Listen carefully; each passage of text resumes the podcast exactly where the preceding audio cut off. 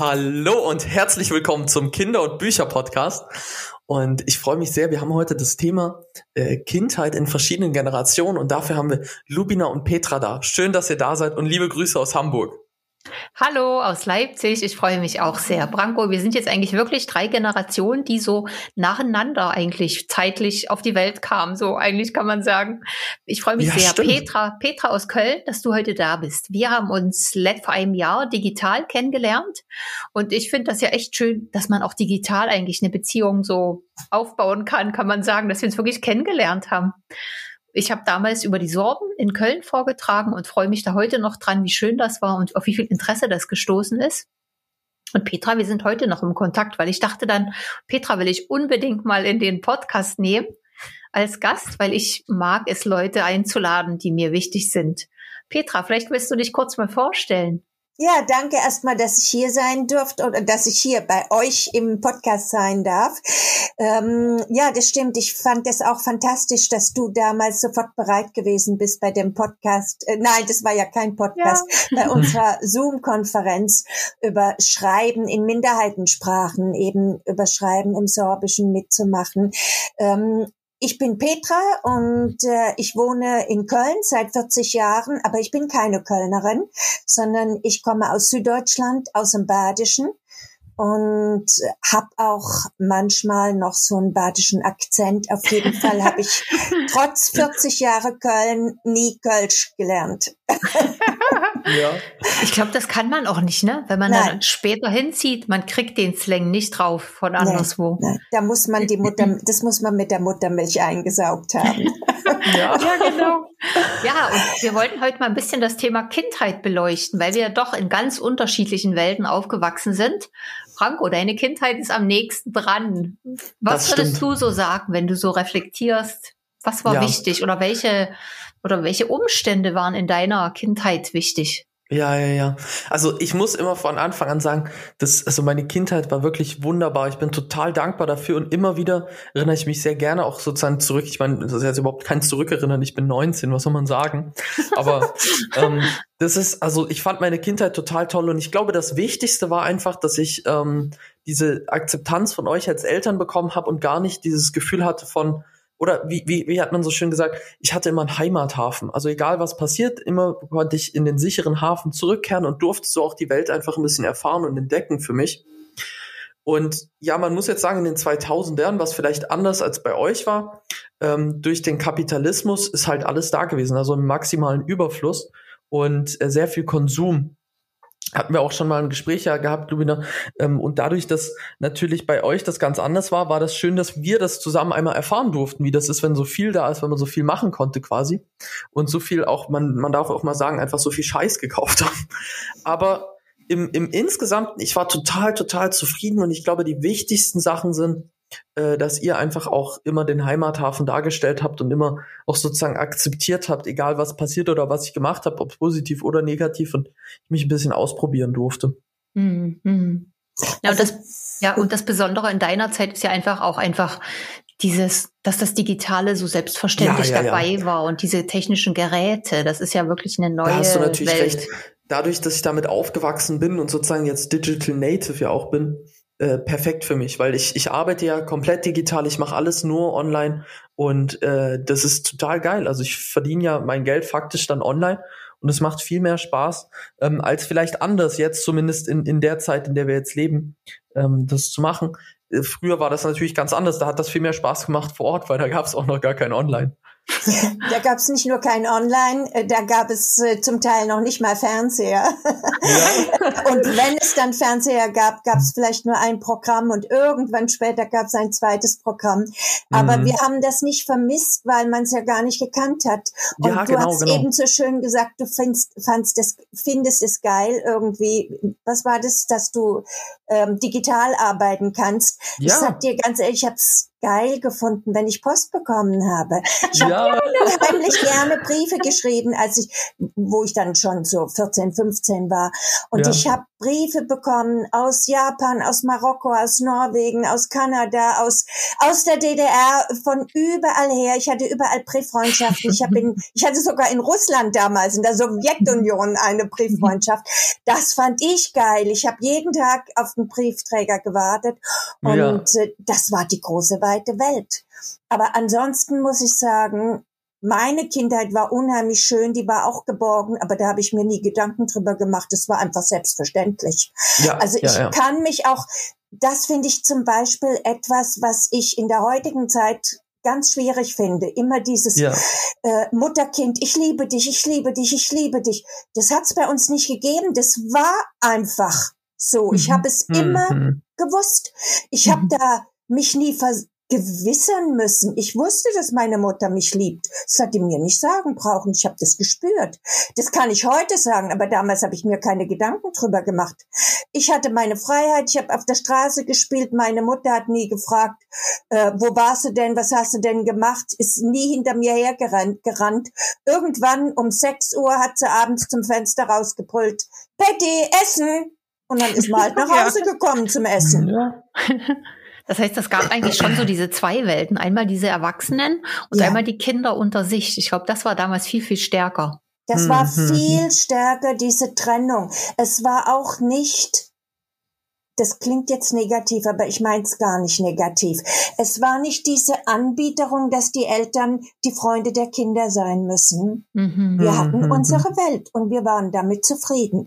Ja. ja. Das mag sein, weil ich in einem relativ gesunden äh, Umfeld groß geworden bin. Vielleicht ist, ich meine, in jedem System gibt es Menschen, denen es schlechter geht und Menschen, denen es besser geht. Mhm, ja. ähm, das kann möglich sein, äh, dass es auch damals ähm, Klassen gegeben hat, denen es nicht so gut ging und die das vielleicht gebraucht hätten, für die das vielleicht mhm. gut wäre. Vielleicht war ich privilegiert, nicht im, im Sinne von Geld, mhm. aber im Sinne von super guten Eltern, ja, die mir ja, also, einfach eine ganz normale, gesunde Kindheit ja. vermittelt haben. Und da muss man dazu sagen, Anfang der 50er in Karlsruhe, das, da, das, da waren ja die Lebensumstände noch ganz anders. Da war der Zweite Weltkrieg vorbei zwar, aber ich glaube, das war bestimmt noch zu spüren, vielleicht nicht als Kind, aber, aber die Erwachsenen waren sicherlich anders als heute auch die Erwachsenen.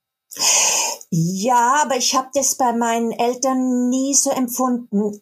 Oder sie konnten das sehr gut vor, zumindest vor mir, sehr gut ähm, überspielen. Mhm. Ich war, ich war die dritte und ich glaube, da war dann einfach dieses Großwerden in den 50er Jahren für meine Eltern.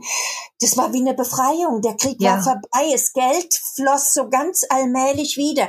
Man mhm. konnte sich tatsächlich wieder was leisten. Man konnte sich sogar kleine Reisen wieder leisten. Ähm, das war toll. Ich war die dritte. Wahrscheinlich habe ich deswegen auch Glück gehabt, dass meine Mutter sehr großzügig mit mir sein konnte. Ich weiß von meiner Schwester, die zehn Jahre älter gewesen ist, ähm, die hat den Krieg noch in, im Kopf gehabt mit, mit Bomben Richtig. und Träume. Mhm. Und für mich war es nur mal hier eine Hausruine und das abgebrannte Schloss und äh, die Soldaten auf der anderen Straßenseite. Da wusste ich, die sind da weg im Krieg, aber was das für einen Krieg war, das hat mich mhm. alles nicht wirklich bedrückt. Die Soldaten ja. waren nett ja. und lieb und freundlich und ich habe denen ihre Cappies aufgehabt und wir fanden das alle lustig. Na, und interessant ist ja. ja. auch, dass diese Kindersicht, da hat man dieses politische ja. oder was vorher war nicht. Man ist einfach in dem Moment, wo man ist und sucht sich Spielmöglichkeiten mit dem, was da ist. Ne? Da ist man ja, ja mal erstaunt, wenn man so Bilder aus Syrien oder so sieht, dass Kinder da spielen können, aber die können.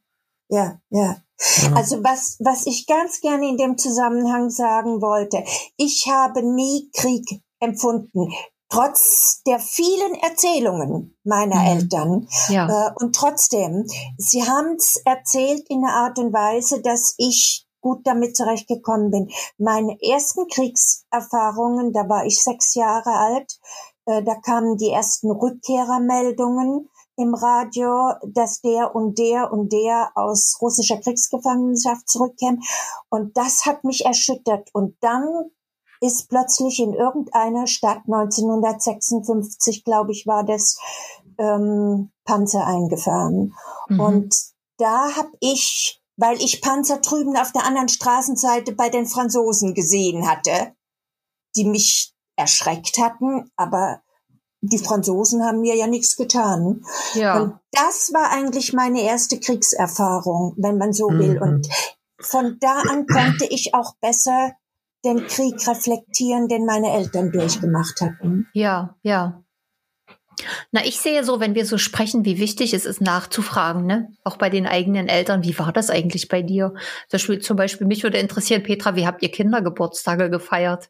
Auch wahrscheinlich wie überall äh, mit Kerzchen und Kuchen und vielen Kindern und äh, ähm, die Schokolade, die in tausend Zeitungspapieren und Packpapieren verbunden war. Ja. Und dann musste man eine Mütze aufziehen und einen Schal aufziehen und Handschuhe anziehen und bekam Messer und Gabel in die Hand und dann musste man das langsam aufmachen. Und jeder hat so schnell wie möglich ähm, angefangen, dieses Riesenpaket, wo innen drin die Schokolade drin war, aufzureißen. Und das nächste Kind hat schon weitergewürfelt und wenn's eine Sechs, eine Sechs und hat einem die Mütze und die Handschuhe und die Gabel und das Messer aus der Hand gerissen, selber ja. aufgepackt, weitergemacht. Man ist am Ende letztendlich nie an die Schokolade gekommen oder nur mit Mühe und Not. Aber wir haben gelacht bis zum geht nicht mehr. Oder ja. habt ihr auch so Spiele auf der Straße gemacht, so ja, wo ja. man sich was zuruft oder man muss dann drüber laufen oder wer ähm, hat Angst vom schwarzen Mann oder wie auch immer? Ja, also wir haben vor allem ähm, so Hüpfekästchen äh, mhm. haben wir gemacht. Äh, bestimmte ja. Hüpfekästchen, wo man dann äh, Pfennigle reingeschmissen hat oder Steinchen und dann mit dem einen Fuß, mit zwei Fuß auseinander. Und wir haben mit Murmele gespielt und haben immer Löcher in den äh, in den Gehweg mhm. reingebohrt. Also die Gehwege ja, waren okay. noch mit, mit Sand. Ach so. Und da mhm. haben wir dann die Löcher gekramt, das war dann das Tor und da haben wir die Murmel reingemacht. Und dann mhm. kam die Polizei auf dem Fahrrad und hat gesagt, das dürft ihr aber nicht machen, da kommen die alten Leute nachts mhm. und die können nicht sehen, dass da ein Loch ist und dann ja. äh, fallen die da rein. Und wir haben gekichert und gelacht, das hat uns überhaupt nicht interessiert. okay. ja, ja, ja. Ja, Braco, wie ist das für dich, wenn du das hörst? Ach, das ist faszinierend. Ich habe das, ich habe mal so, so ein, äh, immer wenn ich krank war, habe ich so ein Hörspiel gehört. Das hast du mir irgendwann geschenkt, Mama. Ähm, und da war das genauso dargestellt. Das war also so ein bisschen, bisschen Déjà-vu-mäßig mäßig jetzt. Das war ja bei mir gar nicht mehr so. Also ich habe nie mhm. mit Murmeln gespielt zum Beispiel. Ich hatte ja, wir hatten auch nie irgendwelche Spiele draußen. Das ist ganz, ganz anders gewesen. Wir haben nur dann äh, irgendwann Computerspiele zusammengespielt. Dann hat man sich sozusagen zusammen getroffen und zusammen dann online gespielt. Aber das sind ja wirklich Welten. Also ganz, ganz unterschiedlich, aber so spannend auch. Ne, dieses, also ich glaube, was, was, was heutige Kindheit anders ist, ist das in den Städten, an den Dörfern mag es weiterhin so sein. Ja. Also was ich in Leipzig erlebe, in den Städten, die Kinder, so dieses durch die, durch die Gegend stromern, eigene Abenteuer erleben und erst abends wieder auftauchen, ohne dass sich jemand Sorgen macht. Ich glaube, das hat sich geändert. Das mhm. ist nicht mehr so. Das erlebe ich nicht mehr so. Ja, ja. so ist mehr helikopterhaft, könnte man jetzt sagen. Mhm. Und Ach. ähm, Branko, wo du das so erzählst, auch mit deinen Computersachen, ähm, muss ich jetzt doch noch was Nostalgisches erzählen. Ja. Das sind die ersten Straßenbahnen, die ich in Karlsruhe erlebt habe. Das waren halt wirklich noch Bähnle mit ähm, Perron vorne offen und hinten offen. Und äh, Perron in, in Karlsruhe hat man oft noch französische Ausdrücke gehabt. Noch von meiner mhm. Großmutter habe ich die noch. Und äh, also dann ist man draußen gestanden und das waren ganz kleine Waggons und die waren offen und vorn stand der Schaffner und hatte eine riesen Kurbel und mit der riesen Kurbel hat er eben dann äh, ist er losgefahren oder hat gebremst und ich wollte immer ganz vorne stehen, weil ich das toll fand, weil ich sehen ja. wollte, wie der kurbelt. Und als dann ja. später die, die großen Wagen, wo man also nicht mehr draußen stehen durfte und wo immer alles, ja, da waren auch die Türen immer offen bei diesen anderen, bei diesen ja. ersten Waggons. Ja. Und ähm, später fand ich das alles langweilig. Gott, diese Perfektion an diesem ja. Wagen, das ist ja langweilig bis zum geht nicht mehr. Da ist ja nichts mehr zu gucken. Und wie, nee. wie ist das für dich, wenn du jetzt vor so einem ICE stehst? Ja, eigentlich finde ich die blöd. also ich meine, okay, natürlich, ich verstehe, die sind hm. halt schneller und sicherer, aber irgendwie sind diese Stromlinien förmlich langweilig. Naja, und was ich auch so höre aus den, wir hatten das erst auf Englisch und jetzt auf Deutsch aus den Gesprächen, ich glaube, dieses haptische, haptisches Erlebnis, körperliches ja. Erlebnis, entweder mit anderen Kindern oder auch einfach ja. mit Dingen. Das ist, glaube ich, was, was nochmal so einen Unterschied macht zwischen ja, früher und heute. Ich glaube auch, dass es nicht so überkompliziert gemacht wurde. Also das ist so, man, man hat sich das angeschaut und man hat das gesehen, verstanden, das sah alles so sympathisch aus, aber so ein ICE, wenn man den sich jetzt anschaut, das, das versteht man ja nicht auf den ersten Blick und es ist ja alles versteckt, so dass der Kunde das gar nicht sieht, wie das funktioniert, sondern es soll einfach nur perfekt sein und funktionieren. Ja. Und ich glaube, diese, diese Perfektion bietet auch eine gewisse Langeweile, weil es ist immer gleich. Ja, hm. ja, das finde ich auch. Und deshalb würde ich sagen, unsere Zeit ist leider um. Ja. Und ich würde aber sagen, liebe Zuhörer, fragt einfach mal eure Eltern, eure Großeltern, die Tanten, alle, die noch leben, wie war das früher? Ich glaube, wir vergessen manchmal zu fragen. Wir gucken immer so nach vorne und was ist gerade passiert und Politik und so. Aber fragt einfach mal, wie war das? Ich finde das total wichtig so zu, zuzuhören und sich das vorzustellen, dass da was, dass das anders war. Und das muss man, kann man nur durch Gespräch erfahren. In diesem Sinne, Petra, ich freue mich total, dass wir heute drüber gesprochen haben. Branko, vielen Dank fürs Organisieren und dass wir wieder einen Podcast machen. Sehr gut. Ja, und danke, dass ich mitmachen danke, dass durfte. genau. Ja, danke, dass ich mitmachen durfte. ja, auf jeden Fall. Bonjour, au revoir, arrivederci, nas ledano.